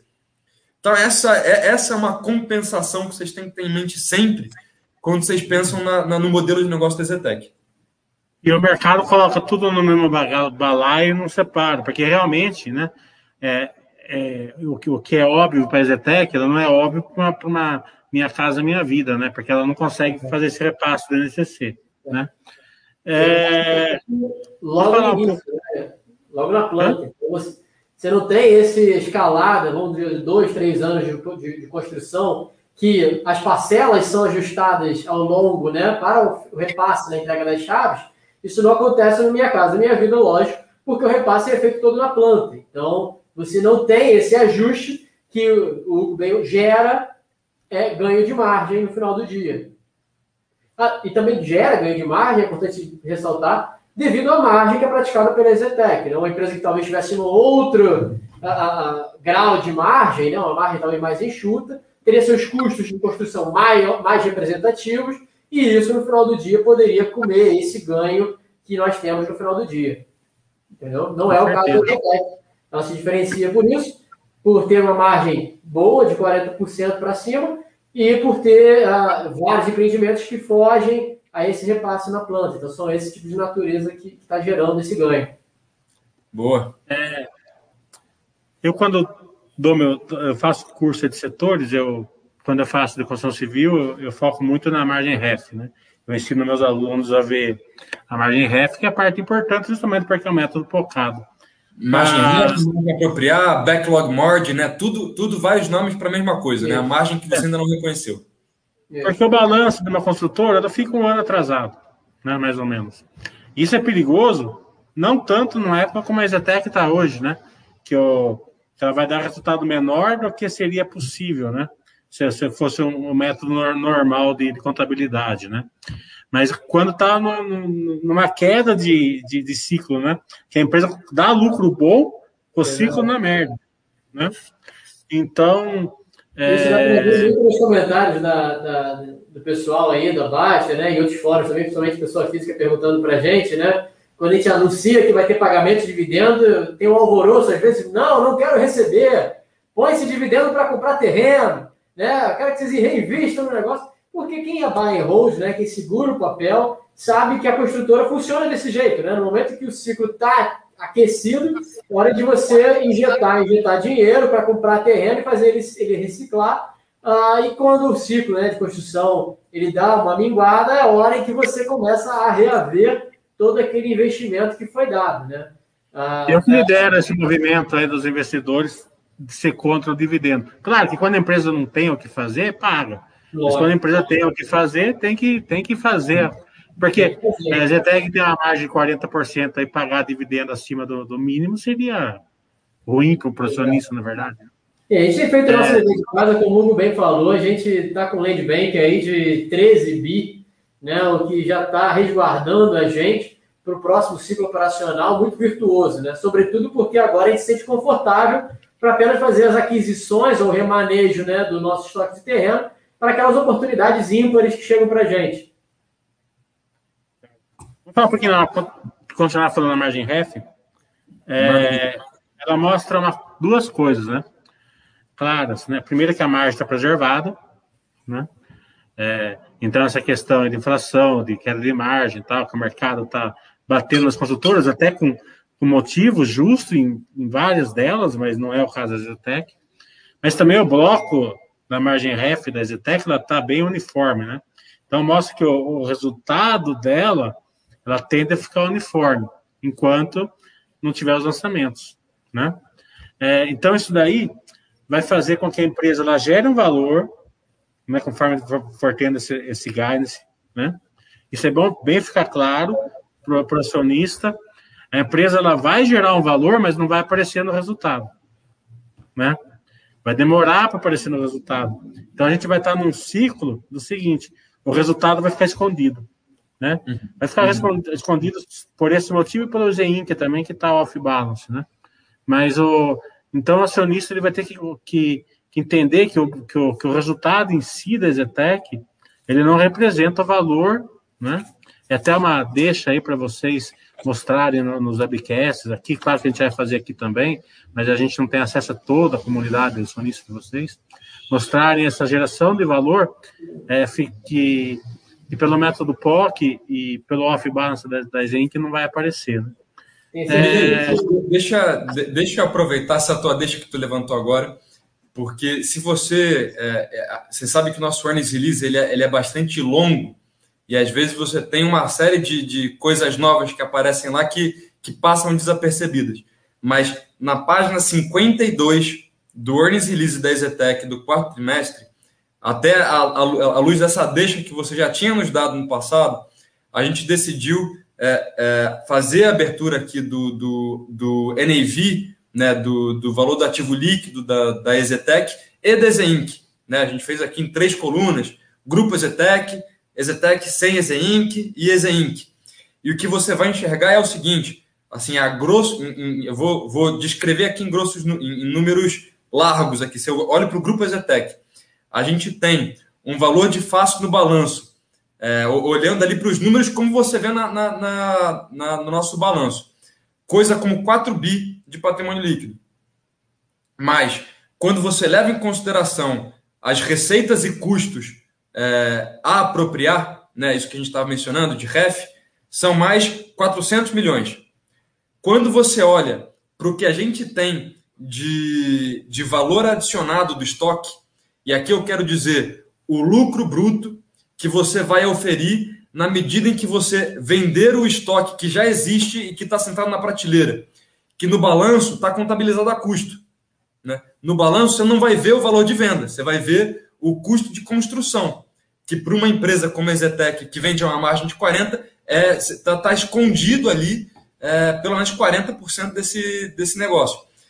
É, se, você, se você leva em consideração o valor adicionado do estoque, já presumindo despesa de publicidade, já presumindo a tributação do RET que você incide na, na, na, venda, são mais 1 bilhão e 64 milhões que você tem escondido dentro desse balanço.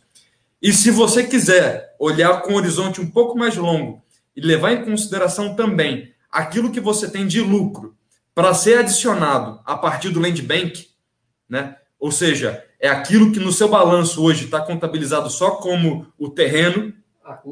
O custo do terreno geralmente é coisa como 10, 15% do VGV, então tem muito valor oculto aqui.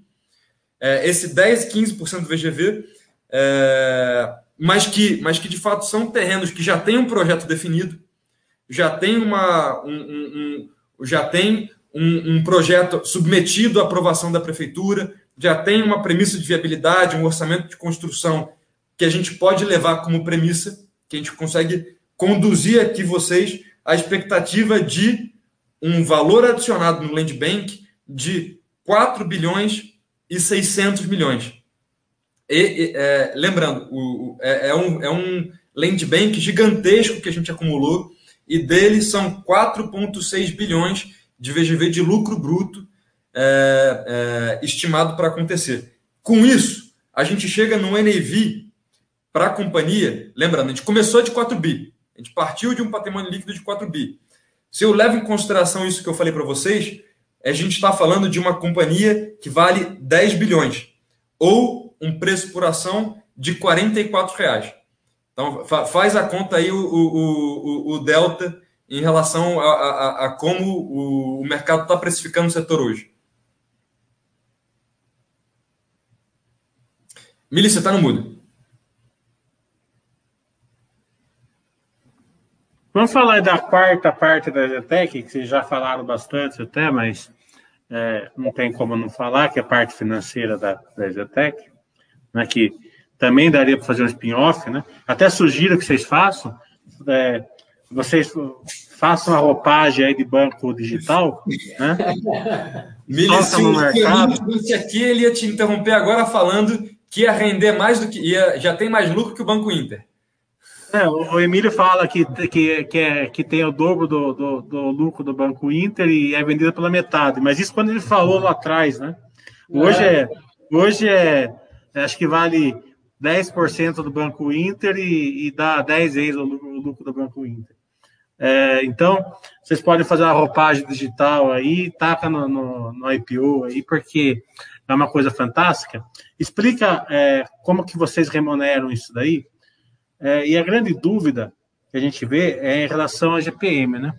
É, é, explica é, o que é NCC, por que, que é NCC, você já explicou, porque são obras que vocês não entregaram ainda, e as obras que vocês já entregaram, que as pessoas é, optam para fazer financiamento direto com vocês, vocês recebem 10% mais GPM. É, então, é claro que a pessoa está tá, tá, quem está ouvindo está pensando, por que, que alguém vai querer fazer financiamento de GPM mais 10 se pode fazer no banco, né? 4 mais poupança, né? Porque o banco precisa de uma. Normalmente precisa de um backlog, precisa de uma escrituração, o cara precisa ter uma vida é, contábil mais tranquila, né? Então, a, a EZTEC, ela, ela proporciona para o cara que é profissional liberal, o cara que precisa compor renda na família, o cara que precisa de é, é, fazer, é, que não tem como comprovar renda, mas vocês têm um histórico dele, né? Então, essas pessoas acabam caindo para a EZTEC, que tem dupla função, né? O lado financeiro e também o lado de vendas, né? Porque vocês não venderiam esses apartamentos se não fosse esse lado que vocês, que vocês fazem. É, então, explica, em linhas gerais, explica o seguinte: está tendo problema, o pessoal está tá, tá tendo problema na imprensa, de devolução por causa dessa alta do GPM. Como que vocês estão fazendo para lidar com essa alta do GPM em relação a essas parcelas? Porque eu tenho alguma.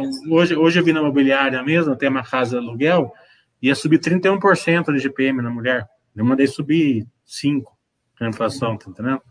É, que ninguém aguenta pagar 31%, né? Ah, quer dizer, até que é menos generosa que você, o, o É? Mili, é, só pô, agradeço a pergunta, até porque esse é um assunto do momento, né? Um assunto é, foi, pô, foi mais de 50% do lucro líquido do trimestre. É, só contextualizando, para entender exatamente do que, que se trata essa carteira, é, a Exetec ela, faz, é, ela tem dois momentos em que ela financia o cliente. É, é, o primeiro deles é, é, é, o financiamento ao longo do ciclo de construção. Esse aqui é mais o, papai e mamãe que todas as incorporadoras fazem, né? Você vende na planta e você vai cobrando desse teu cliente 10, 20, 30% ao longo do ciclo de obras, três anos, desde que ele comprou até a entrega. E aí depois, mediante a entrega do projeto, emite o habite, você desmembra a matrícula e você é, e, e aí você já consegue pegar a unidade do projeto e transferir essa unidade para o cliente para ele financiar a longo prazo. Nesse momento, o caminho natural do setor é, é, é, buscar o financiamento dos bancos. Então, hoje você tem Itaú, Bradesco, sendo os protagonistas aqui, pelo menos para a Exetec, em termos de, de financiamento desses clientes, que é o que a gente chama de repasse, né? Quando a gente repassa o saldo devedor remanescente para o cliente, e aí o banco finca ali um financiamento de 20 anos, 30 anos que seja. É, a Exetec. Então, vamos lá. Esse primeiro financiamento que eu mencionei, ele é, até a, a data da entrega, por força de lei, a, o saldo de recebíveis ele é atrelado ao INCC. Somente, nada mais. Por força de lei, tem que ser isso. Agora, dali em diante, a Exetec, extraordinariamente, isso aqui, de novo, é uma virtude que deriva do modelo de negócio é, asset heavy, com caixa líquido é, bem, bem robusto, é, a gente consegue financiar diretamente o cliente da mesma forma que o banco faz. Inclusive, a, todas as retaguardas jurídicas que o banco tem, nós também as temos. Né? É o mesmo é, estatuto da alienação fiduciária. Você transfere a propriedade para o cliente e resguarda aquele imóvel como colateral numa eventualidade de uma retomada. Agora, é, a partir dali, é, a, a, a, taxa de remuneração é aquela que foi negociada. A Exetec não é banco, então não tem por que tentar praticar a mesma taxa competitiva que os bancos estão praticando na ponta. Então a gente sempre cobrou um premium. É, aqui a gente tem algumas vantagens em relação ao banco que ajudam com essa originação. Primeiro de tudo é que a Exetec ela é para é, ela é sempre a primeira a entrar em contato com o cliente, né? Você, você sabe que antes do, lógico que antes do cliente do banco tentar oferecer uma linha de financiamento, a Exetec já foi foi ela que vendeu a unidade para o cliente. Então ela já faz ali é, desde a largada, estende a opção de um financiamento até, até a chave e depois um, um, um calendário de amortização entrega. Ah, desculpa? Não, pode ir, estou vendo o Beleza. feedback. Boa. E aí estende um calendário de amortização 20 anos depois. Então a gente já é o primeiro, é o first comer. A gente é o primeiro a entrar em contato com esse cliente. E é lógico que tem muito cliente que tem muito dinheiro e pouco tempo, que é típico, é o típico caso do médico, né? O cara que tem muito dinheiro e pouco tempo, o banco tenta cobiçar ele para fazer um financiamento, é, um financiamento direto com o banco, o cara não quer nem saber, ele vai quitar rápido e já entra direto na Zetec. Além disso, a Zetec é de fato uma companhia que é, traz uma, um processo muito menos burocrático do que o banco. Então, o processo de, de repasse, o processo de repasse no banco, ele pode demorar dois, até acelerou, são dois, mas costumavam ser três meses, enquanto na Zetec, em duas semanas, o cliente já está com as chaves nas mãos. Isso tudo posto, Mili, é lógico que esse, é, essa carteira de 500 milhões que eu estou mencionando, chegaram a bater 2 mil contratos sob financiamento, ela foi muito mais pronunciada, ela teve uma originação muito mais forte ao longo dos anos de 2015, 16, 17, 18 e em menos escala em 2019, que foi um período em que o, o banco estava muito reticente em relação, a, em relação a, ao repasse para a, a concessão de financiamento para o cliente final. E aí, como o Billy mencionou, a gente estava carregando aquele cliente desde a planta, então a gente sabe o comportamento financeiro daquele cara, a gente sabe quem paga, quem não paga, então a gente se sentiu é, motivado a nós mesmos financiarmos esse cliente aquela época, isso gerou esse acúmulo de carteira. Hoje, com o banco oferecendo uma taxa tão menor do que a nossa, é lógico que você tem é, um, uma originação, é, é uma originação que a data de hoje é muito menor do que até mesmo a amortização, quitação. Hoje a gente origina somente um quinto daquilo que o cliente amortiza. Então essa é uma carteira que ela está sendo segurada estável nesse patamar de 500 milhões por força da inflação e dos juros. Né? É, é, estruturalmente ela não é uma, não tem uma originação líquida. Tá? Ela se segura por conta, especialmente da inflação. É, agora, você me pergunta, Mili, porque, é, se, se aqui existe motivo para preocupação em termos de inadimplência, que seja. E, e, aqui eu já começo em números. A inadimplência dessa carteira, se você pega a data de 30 de dezembro de 2020, é, se você pega as parcelas que estão em 90 dias ou mais de atraso, frente ao saldo total dessa carteira de 500 milhões, ela representa 1,6% é maior do que foi a, do que era um ano atrás. Devia estar ali pelos seus 0,7%, 0,8%. Então, agravou. Só que lembra também que parte da explicação para isso é que, num contexto de inflação, inflação galopante, o cliente que tinha as melhores condições, né, aquele cara que já estava ali, faltava pouco do saldo dele, ele estava com dinheiro sobrando, ele foi lá e tentou quitar. Ele foi lá e acelerou a amortização. Então, é, é natural que isso gere uma, entre aspas, seleção adversa, né? onde o melhor cliente ele já pagou, então isso já é caixa no, no nosso bolso. É, e, e a gente fica com os demais clientes. Dentro desses demais clientes, você tem uma massa crítica, vai, são atualmente coisa com 1.500 contratos, e você tem dentro dessa massa crítica 1.400 contratos que não dão problema. São 1.400 contratos onde o cara sofreu um, um incremento na, no, na, na, parcela de 30%, mas continua pagando pontualmente. E ele continua pagando pontualmente. É, é, aqui aqui é, é, é, um ponto um pouco mais conceitual sobre essa carteira. Porque no final das contas, você tem que lembrar que a gente está falando de unidade pronta. Né? Esse financiamento é de unidades que foram é, já entregues e, e, o cara já está morando dentro. Ele já está morando dentro, provavelmente ele já fez é, algum, alguma benfeitoria para o apartamento, provavelmente é, ele já pagou mais da metade daquele do, do, do, do ticket do imóvel, a né, o LTV. Está toda consolidada no bairro, no local. Às vezes a criança já está na escola, que é na esquina da casa que o cara mora, né? E, e, e o LTV dessa carteira é para lá da casa dos 50%. Então, de fato, esse cara já pagou um bom bocado. Não é como se ele tivesse tido uma exposição baixa. E se ele eventualmente destratar, o processo é muito diferente do que foi no passado e é muito diferente do que, do que, é, é do que é o distrato pré-chaves. Porque aqui o cliente não reaver nada do saldo que foi pago, ele perde essa unidade, que é, no cômputo geral ainda vale mais do que o saldo devedor dele, né? porque o, o, preço, o valor desse imóvel também valorizou. Então não é como se ele estivesse perdendo dinheiro de, de, de quitar esse financiamento. É, e, e, então, de fato, é, é, o, o, a maioria predominante dessa carteira do cara que não está com a água aqui na, na, no nível do pescoço, esse cara está pagando religiosamente. Né? Se está com dificuldade, vende o carro, faz um empréstimo ponte, mas essa é uma carteira que, sob ponto de vista de custo-benefício, é, de, de risco-retorno para a Exetec, é uma carteira que sempre fez sentido ela sempre fez sentido porque ela é resguardada juridicamente. O processo de retomada, ele nem sequer é judicializado. Ele é cartorial. O cara ficou inadimplente, 90 dias, você notifica, dentro de coisa como nove meses você já tem aquela unidade de volta no seu estoque e o estoque é nosso. Né? Não é como se fosse um negócio alienígena, uma coisa que a gente está acostumado a revender.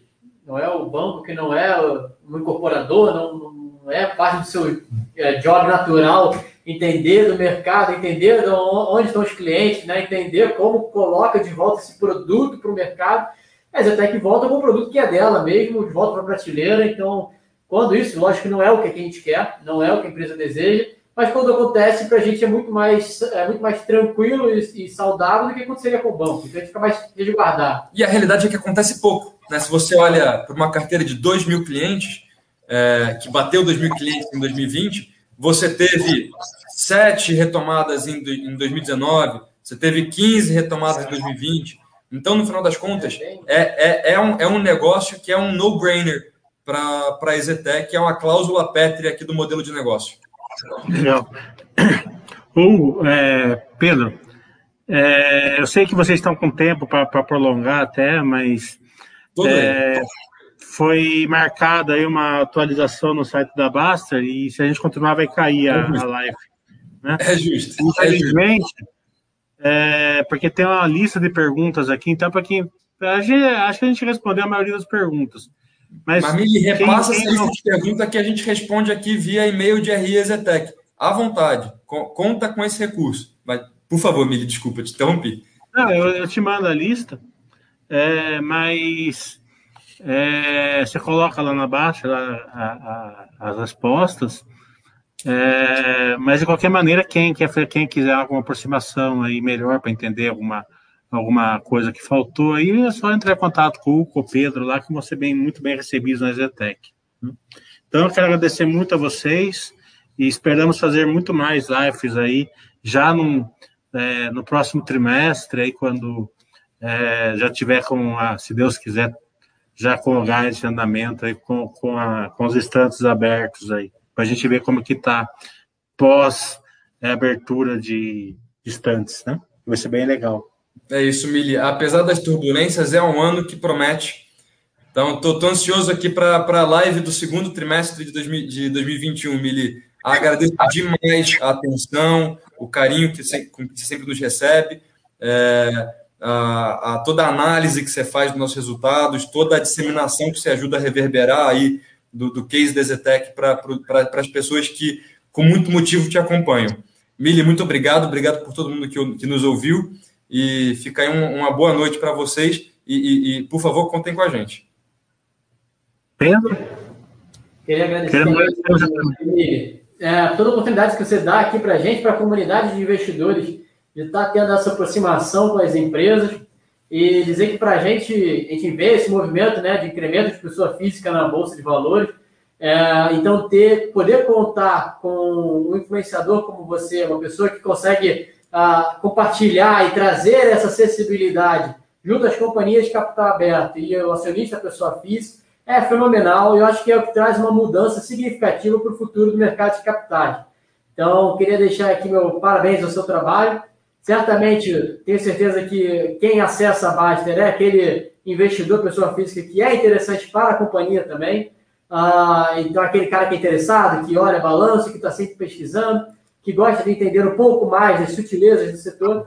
Ah, então, para isso, a gente agradece muito o seu esforço de conseguir esmiuçar e trazer as coisas um pouco mais, com maior clareza para o público. Milha, vou te falar aqui em público que eu sempre te falo em privado. Você sempre anda muito bem acompanhado. Obrigado. Hugo, é, eu te mandei a lista das perguntas aí, porque depois, depois da hora que cair aqui, eu não sei se se perde ou não, já está no seu Boa. WhatsApp. Já. Tá maravilha, maravilha. Tchau, Pessoal, vamos lá então? Muito obrigado, viu? Tchau, tudo de bom. Tchau, tchau. Um abraço para todo mundo aí no Zetec.